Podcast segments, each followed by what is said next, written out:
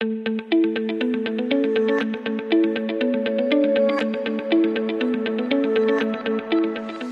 und herzlich willkommen zum BGM Podcast, der Podcast über betriebliches Gesundheitsmanagement für kleine und mittelständische Unternehmen. Mein Name ist Hannes Schröder und in der heutigen Episode geht es um die Kennzahlenentwicklung im BGM Controlling. Neben den Kennzahlen wollen wir auch nochmal einen kleinen Exkurs in Richtung SWOT-Analyse machen und wofür wir das Ganze brauchen, das erkläre ich euch jetzt. Ja, als kleine Wiederholung, was sind denn grundsätzlich nochmal die Phasen im betrieblichen Gesundheitsmanagement. Da gibt es ja so verschiedene Zyklen. Wir starten immer am Anfang mit der sogenannten Bedarfsbestimmung. Dabei geht es vor allem darum, was sind die Ziele, Wünsche, Probleme, Bedürfnisse, Herausforderungen aus Unternehmenssicht. Warum will ich überhaupt ein betriebliches Gesundheitsmanagement einführen bzw. weiterentwickeln? All das wird in Phase 1 ermittelt und dazu kann ich unter anderem eben auch diese SWOT-Analyse verwenden. Was das genau ist und wie das abläuft, das stellen wir noch mal ein bisschen hinten an. Vorher gehen wir noch durch die anderen Phasen. Wenn ich also geklärt habe, was sind die Ziele, Wünsche, Bedürfnisse des Unternehmens, dann muss ich schauen, was sind die Ziele, Wünsche, Bedürfnisse, Herausforderungen, Risiken, Probleme aus Mitarbeitersicht. Und das ist alles Bestandteil in der sogenannten Analysephase, wo ich also schaue, wie sind einfach so die Krankenstände, die Probleme, die Herausforderungen, die Gefährdungen, die auf die Mitarbeiter einwirken, um dann in der dritten Phase äh, ja, Maßnahmen zu planen, zu entwickeln, um die Gesundheit zu fördern oder um den Arbeitsschutz zu verbessern oder um Gefährdung zu reduzieren oder um ja, im Rahmen des betrieblichen Eingliederungsmanagements eben auch wieder die Arbeitsfähigkeit langfristig und dauerhaft herzustellen. All das Inhalt in der Maßnahmenplanung Planung ist das eine. Ich muss es auch noch durchführen. Das ist dann die vierte Phase. Auch in der Durchführungsphase kann ich natürlich diverse Kennzahlen und Ergebnisse ermitteln, um dann Stück für Stück Optimierungen vorzunehmen. Auch das ist eine individuelle Phase, die eigentlich erst ganz zum Schluss äh, ja, rangesetzt wird, aber auch während des laufenden Prozesses immer wieder im Rahmen des kontinuierlichen Verbesserungsprozesses durchgeführt werden kann. Und was eben dann nochmal wichtig ist, ist neben der Analyse eine große Evaluation. Wenn ich also schon diverse Maßnahmen durchgeführt habe, kann ich einfach mal einen Vorher-Nachher-Vergleich machen.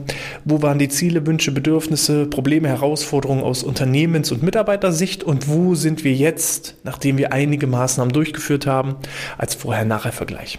Und dann heißt es optimieren, verbessern, optimieren, verbessern, optimieren, verbessern neue Maßnahmen durchführen. Und ja, es ist ein never-ending System. Wer einmal BGM eingeführt hat und nachhaltig eingeführt hat, der wird damit nicht wieder aufhören. Und deshalb ist es extrem, extrem, extrem wichtig, ein Kennzahlensystem dahinter zu legen, um einfach zu schauen, welche Ergebnisse erziele ich, denn nur was ich wirklich messe, kann ich auch dann entsprechend anpassen. Von daher starten wir nochmal ganz, ganz, ganz, ganz vorne bei der Bedarfsbestimmung. Hier ist es häufig so, wir nehmen jetzt mal wirklich das Szenario, ein Unternehmen steht vor der Frage, wollen wir ein BGM einführen oder wollen wir das nicht einführen? Wir unterstützen ja beispielsweise im Rahmen unseres kostenfreien äh, BGM-Strategiegespräches ähm, genau solche Unternehmen, wo dann mein Team und ich ganz, ganz viele Fragen stellen. Wir stellen da Fragen wie eben, was sind die aktuellen Probleme, was sind die Herausforderungen, was wurde im Bereich Arbeitsschutz schon gemacht, was wurde im Bereich Gefährdung, psychische Gefährdung schon gemacht, ähm, wer ist konkret verantwortlich, welches Budget steht zur äh, Verfügung, welche Maßnahmen wurden schon durchgeführt, mit welchen Ergebnissen. Das sind jetzt nur mal so ein ganz, ganz kleiner Bruchteil von verschiedenen Fragen, die wir im Rahmen eines 30-minütigen äh, Telefonates mit euch absprechen. Falls ihr da mal Lust drauf habt, dann gerne mal in der Beschreibung nachschauen. Da findet ihr einen Link, wo ihr euch einen, sofern verfügbar, ähm, ja, Termin auch buchen könnt. Und ähm, das ist eben Teil unserer Bedarfsbestimmung. Das könnt ihr natürlich auch selber machen in Eigeninitiative. Aber hier, wie gesagt, gibt es von uns auch die Unterstützungsmöglichkeit. Und was machen wir mit all diesen Angaben? All diese Angaben nutzen wir, um einen individuellen Plan, individuelle Strategien und Möglichkeiten zu entwickeln. Und das in Anlehnung immer an der sogenannten SWOT-Analyse. Was ist die SWOT-Analyse? Also SWOT ist, äh, sind diese vier Buchstaben S, W, O und T für die Begriffe Strengths, also Stärken, Weaknesses, also Schwächen, Opportunities, das sind die Chancen, und die Threats sind die Bedrohungen, die Herausforderungen, die äh, ja, Risiken. So. Das heißt, um es nochmal auf Deutsch zu sagen, es ist eine Stärken, Schwächen, Chancen und Risikenanalyse. Und genau das machen wir eben auch im Rahmen unserer Bedarfsbestimmung und das solltet ihr auch selber machen. Listet mal auf unter dem Blickfeld BGM oder dem Blickfeld Gesundheit der Mitarbeiter, Gesundheitsförderung, Gesundheitsmanagement. Was sind denn die Stärken bisher eures Unternehmens?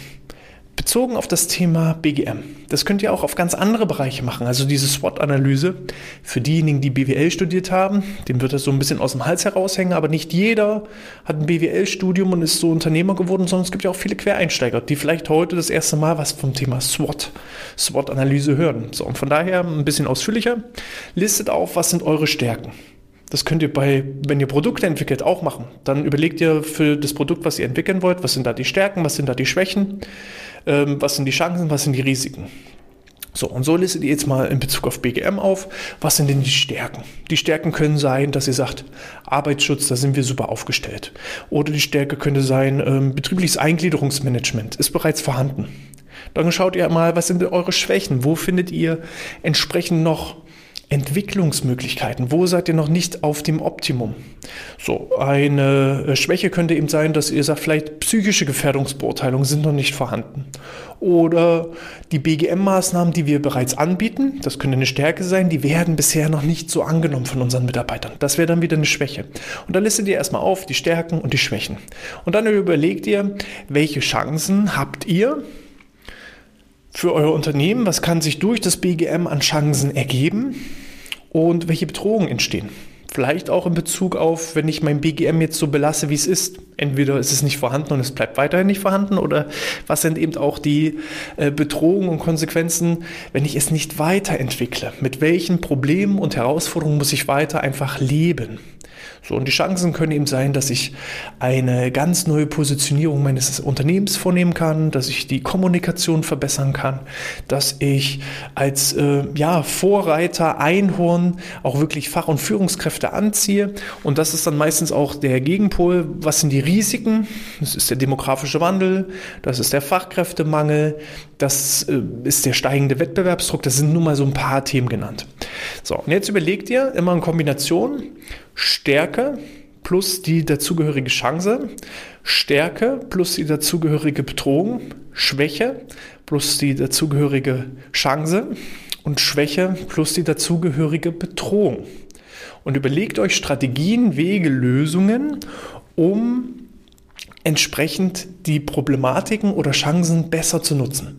Mal als Beispiel, ihr habt als Schwäche, ähm, ihr habt keinen Verantwortlichen, keinen internen Verantwortlichen. Das könnte eine Schwäche sein, dass ihr sagt, äh, mir fehlen einfach die personellen Ressourcen, um BGM wirklich nachhaltig zu implementieren. Das ist übrigens auch eines der Hauptprobleme in den Unternehmen, die wir betreuen, die eben sagen, ich würde gerne, aber mir fehlt vielleicht das Fachwissen, das könnte eine Schwäche sein, oder mir fehlt einfach die Zeit dafür. Ich habe niemanden, der sich da mit auskennt und der auch entsprechend da sich einbringen kann. So, dann ist es eine Schwäche. So. Und jetzt gucken wir mal, was sind denn die Chancen durch die Einführung eines betrieblichen Gesundheitsmanagements? Gerade wenn ich vielleicht auch Probleme habe, wie zu hohe Krankenstände, wie zu hohe äh, Fluktuation, wie Fachkräftemangel, das sind äh, die Chance wäre, dem Fachkräftemangel entgegenzuwirken. So, und jetzt überlege ich, wie kann ich diese Chance nutzen, obwohl ich dieses bestehende diese bestehende Schwäche habe. So, jetzt könnte ich sagen, alles klar, Variante 1, ich stelle jemanden ein, der sich in diesem Bereich auskennt und investiere in die Personalie, um einfach diese, diese Chance des ähm, Fachkräftemangels, des demografischen Wandels entgegenzuwirken. So, das wäre Variante 1 oder ich könnte eben sagen, ich engagiere einen externen Dienstleister, der sich um solche Sachen kümmert. Das könnte eben auch eine Strategie sein. Und so bringt ihr immer diese beiden Sachen in Verbindung immer zu euren Gunsten. Ne, ihr guckt, was sind die Bedrohungen, die auf mich einwirken und wie kann ich mit meinen Stärken das umgehen und wie kann ich meine Schwächen so reduzieren, dass die Bedrohung auch möglichst keine Bedrohung mehr ist. Und dann habt ihr schon mal so ein paar Strategieansätze, auf meistens so Management-Ebene, wo ihr sagen könnt, alles klar, das sind so die nächsten Handlungsbausteine. Wir haben einen konkreten Bedarf Oder wir haben halt keinen konkreten Bedarf. Wenn eure Stärken und eure Chancen schon bisher so optimal ausgenutzt werden, wenn ihr wirklich ein ganzheitliches betriebliches Gesundheitsmanagement habt. Also ich habe es bisher ein einziges Mal erlebt von so, ich sag mal, eins von 100 Unternehmen, mit denen ich spreche. Den stelle ich so viele Fragen und komme an einen Punkt an, wo ich sage, alles klar, wir können euch nicht helfen, weil ihr seid perfekt aufgestellt. Wenn das der Fall ist, dann habt ihr keinen Bedarf, dann ist euer einziger Bedarf, wir machen weiter wie bisher. So. Aber in, ich würde mal sagen, 99 Prozent der Fälle ist es nicht so. Da gibt es immer gewisse Handlungs- und äh, Verbesserungsmöglichkeiten. Ja, wenn ich zum Beispiel sage, meine Schwäche ist eine fehlende psychische Gefährdungsbeurteilung und das Risiko, was dadurch entsteht, ist mm, ja, mögliche Bußgelder oder mögliche psychische Erkrankungen meiner Mitarbeiter, dann kann ich für mich entscheiden, gehe ich das Risiko ein und lebe weiterhin mit den möglichen Konsequenzen oder versuche ich Strategien und Möglichkeiten zu entwickeln, um dem Ganzen entgegenzuwirken. So. So viel erstmal zur Bedarfsanalyse, weil hier gibt es jetzt keine konkreten Kennzahlen. Da gibt es so ein paar Sachen, aber die können wir eher dann so in Richtung Optimierungsphase schieben. Von daher steigen wir mal direkt ein im Bereich Analyse. Und da gibt es aus meiner Sicht fast die meisten Kennzahlen. Oder ihr könnt eben eigene Kennzahlen entwickeln. Seid da auch mal kreativ. So. Das heißt, was machen wir denn alles in der Analysephase? In der Analysephase schauen wir, liegen denn psychische Gefährdungsbeurteilungen vor? Das kann schon mal eine Kennzahl sein. Wenn ich weiß, ich habe 100 verschiedene Arbeitsstellen, dann muss ich auch 100 verschiedene psychische Gefährdungsbeurteilungen vorliegen haben. Wenn das nicht der Fall ist, sondern es sind bloß 90 Prozent, dann weiß ich, da haben wir eine Kennzahl, die muss angepasst werden. Da müssen Maßnahmen entwickelt werden, also auch noch die fehlenden psychischen Gefährdungsbeurteilungen, die entsprechend entwickelt werden müssen. Und auch dann heißt es nicht, ich bin jetzt fertig, sondern manchmal verändert sich ja auch ein Unternehmen. Es werden neue Stellen geschaffen und neue Arbeitsplätze geschaffen und dann müssen auch dazu entsprechend Gefährdungsbeurteilungen, psychische Gefährdungsbeurteilungen vorliegen. Das sind schon mal zwei Zahlen, also Gefährdungsbeurteilung und psychische Gefährdungsbeurteilung. Das sind zwei verschiedene Sachen. Dann haben wir auch mal das Thema Stellenbeschreibung. Ich äh, frage häufig, wenn ich noch nicht so den Einblick in das Unternehmen habe, ob ich denn Stellenbeschreibungen erhalten kann, um einfach als externer Dienstleister ein Gefühl dafür zu bekommen, was machen die Mitarbeiter eigentlich. Wenn ihr jetzt ein kleines Unternehmen seid mit zehn Mitarbeitern, natürlich als BGM-Verantwortlicher gehe ich dann da ringsrum und schaue mir an, was wird denn da konkret gemacht. Habe ich aber ein Unternehmen mit 1000 Mitarbeitern und ich sag mal 500 verschiedenen Stellen, dann bin ich gar nicht mehr alleine imstande, jeden einzelnen bei der Arbeit zu beobachten, sondern ich muss einfach ein Gefühl dafür entwickeln, was macht der den ganzen Tag und wie arbeitet der?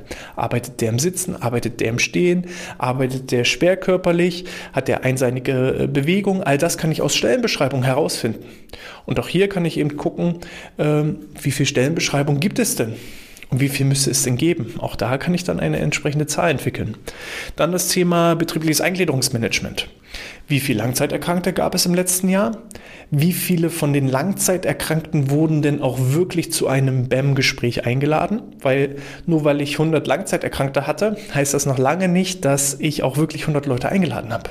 Auch da können manchmal Prozessfehler entstehen, dass einfach Leute vergessen wurden. Und das ist einfach eine Stellgröße, wo ihr super im Controlling nachjustieren könnt. Wenn ihr seht, da fehlen einfach zehn Einladungen, dann muss nachrecherchiert werden, warum denn diese zehn Leute nicht eingeladen wurden und dann gegebenenfalls nochmal nachkontrolliert werden nachgearbeitet werden.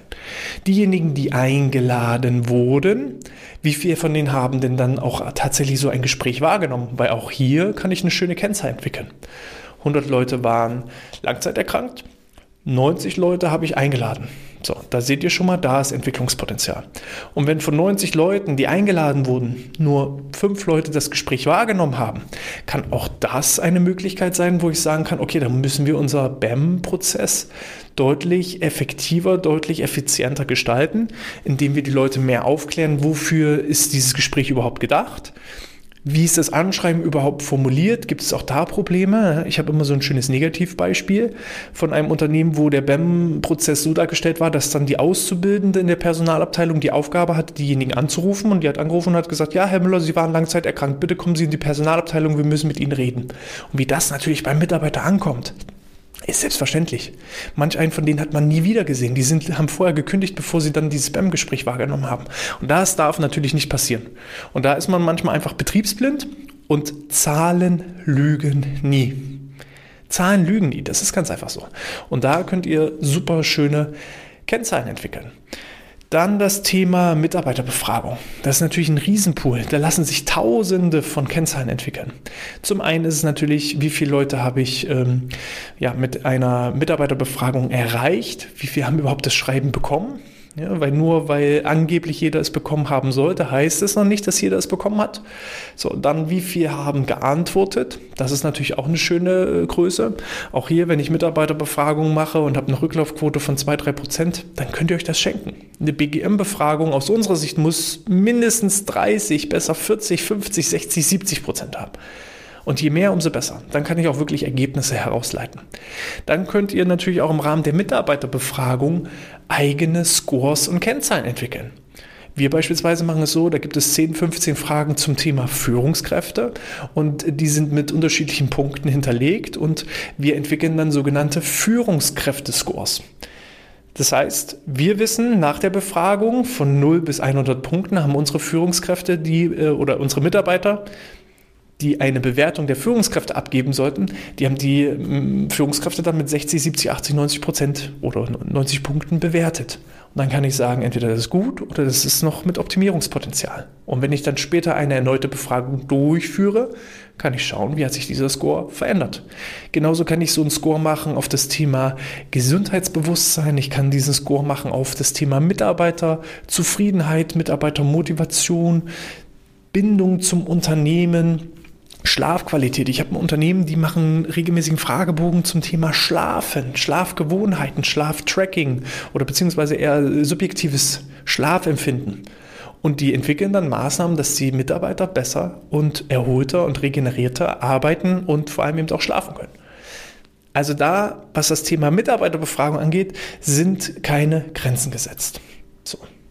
Ähm, das Thema auch nochmal psychische Gefährdungsbeurteilung, physische Gefährdungsbeurteilung. Auch da kann ich natürlich schauen, wie viele wurden durchgeführt, das ist Zahl 1, aber auch wie viele Maßnahmen wurden pro ähm, Gefährdungsbeurteilung empfohlen und wie viel von den Maßnahmen wurden dann auch umgesetzt und überprüft und verändert und korrigiert.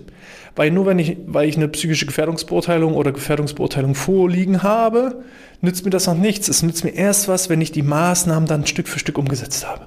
Aber da sind wir dann eher schon bei der Maßnahmenplanung, Maßnahmenumsetzung. All das sind so verschiedene Zahlen. Krankenstand natürlich, Arbeitsunfähigkeitstage, Fehlzeitenquote, aber das ist für mich eigentlich inzwischen selbstverständlich. Da könnt ihr einfach mal ganz klassisch auf Google eingeben, ähm, BGM-Kennzahlen und da kriegt ihr so 10, 12 so standardmäßige Kennzahlen wie eben AU-Tage, Fehlzeitenquote, ähm, Langzeiterkrankte, äh, was haben wir noch, äh, Krankheitskosten und, und, und. Also da äh, gibt es so ein paar, ja, Standard-Kennzahlen, aber die nützen mir alleine nichts. Ja, wenn ich jetzt weiß, so der Krankenstand ist bei 12 Prozent, okay, hm, daraus kann ich alleine noch, noch keine, keine Maßnahmen entwickeln. So, von daher seid da einfach kreativ. Wir haben die Analysephase abgeschlossen und gehen jetzt in die Maßnahmenplanung. Jetzt werden einige sagen, naja, wie soll ich denn jetzt Kennzahlen zur Maßnahmenplanung, was soll ich denn da ableiten? Natürlich, da gibt es eine ganze Menge abzuleiten. Punkt 1 ist, was habe ich denn überhaupt für ein Budget? Weil, ähm, ja, wenn ich bloß pro Mitarbeiter ein Euro zur Verfügung habe über das gesamte Jahr, dann, dann kann ich keine riesigen, tollen, herausragende Maßnahmen planen. Dann geht das einfach nicht. Dann sind mir einfach auch monetär die Hände gebunden. Das heißt, äh, für die Maßnahmenplanung, was steht mir denn als Gesamtbudget zur Verfügung? Was steht mir als Pro-Kopf-Budget zur Verfügung? Was steht mir denn pro Maßnahme vielleicht auch zur Verfügung? Weil wenn ich jetzt ein Pro-Kopf-Budget von 10 Euro fürs Jahr habe, dann kann ich jetzt überlegen, mache ich eine große Maßnahme oder mache ich lieber zehn ganz, ganz, ganz, ganz kleine Maßnahmen. So, und da kann man dann eben entsprechend auch nochmal schauen, was ist denn der beste Kosten-Nutzen-Effekt, um mit dem wenigsten Geld den größten Input rauszuholen. Dann aber auch, wie lange brauche ich denn, weil das ist eine ganz, ganz wichtige Zahl, wie lange brauche ich denn von der ersten Idee bis zur eigentlichen Maßnahmenumsetzung? Wie lang ist da der Prozess? Bei uns ist es so, dass wir aller, aller, aller höchstens vier Wochen haben. Das heißt, von der ersten Idee einer Maßnahme bis zu dem Zeitpunkt, wo wir die Maßnahme umsetzen, setzen wir uns ein Ziel von vier Wochen. Viel länger darf da nicht sein. So, weil sonst geht irgendwo dieser, ja, dieses Momentum verloren. Wenn ich jetzt im Januar anfange, eine Maßnahme zu planen für eine Maßnahme, die dann im November durchgeführt werden soll, ja, bis dahin habe ich doch mein komplettes Momentum verloren. So, wir wollen schnell die PS auf die Straße bringen. Und wenn wir sagen, alles klar, wir haben aus der Analysephase herausgefunden, erstens, zweitens, drittens ist wichtig, dann finden vier Wochen später die ersten Maßnahmen statt. Und in diesen vier Wochen habt ihr dann die Organisation, die Planung zu erledigen. Also ihr müsst jetzt nicht die vier Wochen als Standard nehmen, das ist bei uns der Standard, aber überprüft einfach mal von der ersten Idee bis zur eigentlichen Maßnahmenumsetzung. Wie lange braucht ihr denn tatsächlich? Und was wäre denn vielleicht ein Wunschzustand? Wo ihr sagt, alles klar, innerhalb von den Wunschzustand, beispielsweise vier Wochen, kriegen wir rein die Organisation der Maßnahmen, wann soll das stattfinden, wo soll das stattfinden, es muss kommuniziert werden an die Mitarbeiter, ähm, alle Vorbereitungen müssen einfach getroffen werden, ähm, alle Budgetentscheidungen müssen soweit abgesegnet sein, sodass nach vier Wochen die Maßnahme auch wirklich durchgeführt werden kann. Weil nur dann, wenn ihr jetzt so eine schnelle Zeit habt, also diese kurze Zeit habt, nur dann seid ihr imstande, zum Beispiel jeden Monat verschiedene Maßnahmen anzubieten.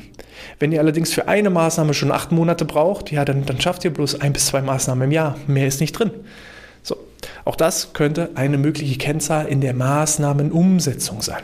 Dann natürlich auch Maßnahmenumsetzung, äh, Qualitätsstandards, dass ich mit mir selber sage, welche Qualität an Referenten möchte ich denn haben? Was müssen die denn für Qualifikation haben? Äh, wie viel der Maßnahmen wurden von entsprechend qualifizierten Dozenten, Trainern, Coaches, äh, Kräften und so weiter umgesetzt? Oder muss ich denn einfach, weil ich gar, gar nicht die Dienstleister hatte, irgendwo Abstriche machen? So, auch das kann natürlich eine entsprechende Kennzahl sein. Dann kommen wir in die eigentliche Maßnahmenumsetzung. Hier muss ich jede einzelne Maßnahme für sich separat planen und überlegen, wie kann ich das Ganze evaluieren. Bei einem Gesundheitskurs kann das eben sein, dass ich sage, okay, es gibt am Anfang einen Eingangscheck, einen Gesundheitscheck und am Ende, nach dem 10-Wochen-Kurs, gibt es nochmal einen Gesundheitscheck, sodass wir gucken können, Vorher-Nachher-Vergleich.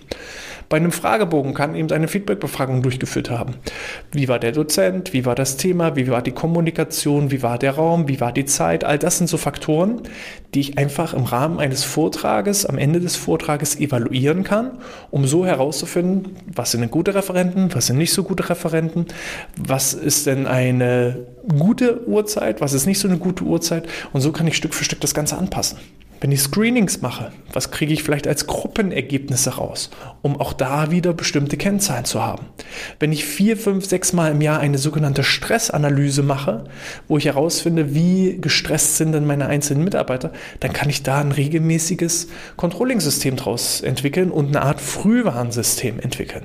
So, und das ist genau das, was, was man ja erreichen möchte.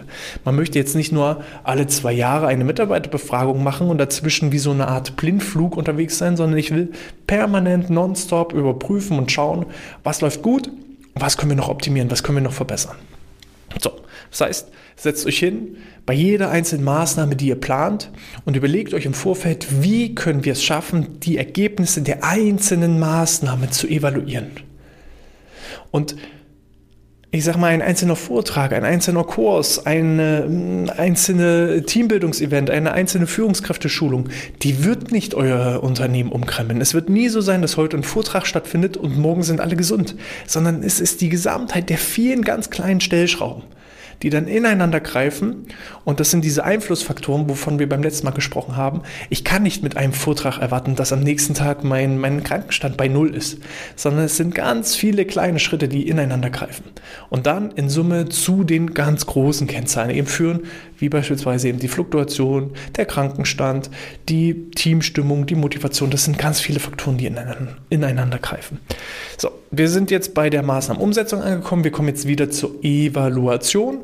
Das heißt, ich greife die eigentliche erste Analysephase nochmal auf, schaue, welche Kennzahlen habe ich ursprünglich entwickelt gehabt. Wo sind wir jetzt nach einer gewissen Anzahl, nach einer gewissen Zeit ähm, der, der Maßnahmendurchführung, wo sind wir jetzt angekommen? Was hat sich verändert? Was hat sich zum Positiven verändert? Was hat sich zum Negativen verändert? Und meistens bekommt man dann auch mit, hm, welche Kennzahlen habe ich vielleicht noch nicht erforscht. Auch hier habe ich ein schönes Praxisbeispiel. Da hat ein Unternehmen eine Mitarbeiterbefragung durchgeführt. Ähm, und hat jetzt am Ende des Prozesses festgestellt, dass die erste Mitarbeiterbefragung völliger Humbug war. Die haben da zwar lauter Sachen ermittelt und auch vielleicht gewisse Scores entwickelt, aber haben dann festgestellt, das hilft uns gar nicht. Ne? Also es ist nett zu wissen, wenn ich jetzt die Frage stelle, lieber Mitarbeiter, bist du zufrieden? Und er sagt dann ja oder nein. So, dann weiß ich, okay, von 100 Befragten sagen 60 ja und 40 sagen nein. Aber ich kann daraus basierend nicht mich weiterentwickeln, weil ich gar nicht weiß, warum sind die denn unzufrieden. Das heißt, da fehlten einfach bestimmte Elemente, die dann auch wirklich ein nachhaltiges und zielgerichtetes und ja, ein Ergebnis herausgebracht haben, wo ich Verbesserungen daraus ableiten kann. Wenn ich jetzt noch weiß, 60 Prozent sind unzufrieden und danach sind irgendwie 70 Prozent unzufrieden, dann weiß ich nicht, woran liegt es denn? Was haben wir denn jetzt falsch gemacht? So, und das merkt man meistens spätestens in der Optimierungsphase, dass da irgendwie was gefehlt hat. So, wenn wir dann in der, äh, ähm, ja, in der Evaluationsphase angekommen sind, dann kommen wir gleichzeitig zur Optimierungsphase und müssen dann eben Stück für Stück das Ganze anpassen. Das ist vergleichbar auch nochmal mit einer erneuten Bedarfsbestimmung, die Optimierungsphase. Also auch hier kann man nochmal drüber nachdenken, macht man eine SWOT-Analyse, haben sich über den Zeitraum von 1, 2, 3, 4, 5 Jahren meine Stärken verändert, haben sich meine Schwächen verändert, haben sich meine Chancen verändert, haben sich die Risiken verändert, weil einfach der Markt sich verändert hat. Ja, vor drei, vier Jahren waren die Wünsche und Chancen in Unternehmen, flexibel zu arbeiten, mit Gleitzeit zu arbeiten, im Homeoffice zu arbeiten, weniger zu arbeiten. Diese Herausforderungen haben wir jetzt teilweise nicht mehr. Jetzt ist es eher umgekehrt. Durch die Corona-Pandemie wünschen sich die Leute eher wieder am Arbeitsplatz zu sein. Sie wünschen sich nicht mehr in Kurzarbeit zu sein, sondern äh, den ganzen Tag zu arbeiten. Sie wollen wieder raus aus dem Homeoffice. Und so sieht man einfach auch, ähm, ja, gesamtgesellschaftlich können einfach bestimmte Dinge auf mein BGM-System einwirken. Und deswegen muss ich regelmäßig, permanent, dauerhaft, kontinuierlich mein System überprüfen. Und das geht nur, wenn ich messe und mich hinsetze und überlege, was läuft gut und was können wir verändern. So, ich hoffe, es waren ein paar Anregungen wieder für die Kennzahlenentwicklung des BGM-Controlling-Systems dabei. Falls ihr Unterstützung braucht bei der Bedarfsbestimmung beispielsweise, dann ja, klickt auf den Link des, äh, für das Strategiegespräch, bucht euch einen Termin mein Team und ich, wir unterstützen euch da, wo es geht, um euch dann eine Lösung aufzuzeigen, die ihr dann entweder in Eigeninitiative umsetzen könnt oder vielleicht auch mit, mit unserer Unterstützung. Das ist vollkommen entspannt. Von daher, ja, gebt uns gerne eine 5-Sterne-Bewertung auf iTunes oder in der Apple Podcast App. Haut auf die Glocke auf YouTube und dann sehen wir uns beim nächsten Mal wieder. Ich wünsche euch alles Gute, bleibt gesund und sportfrei.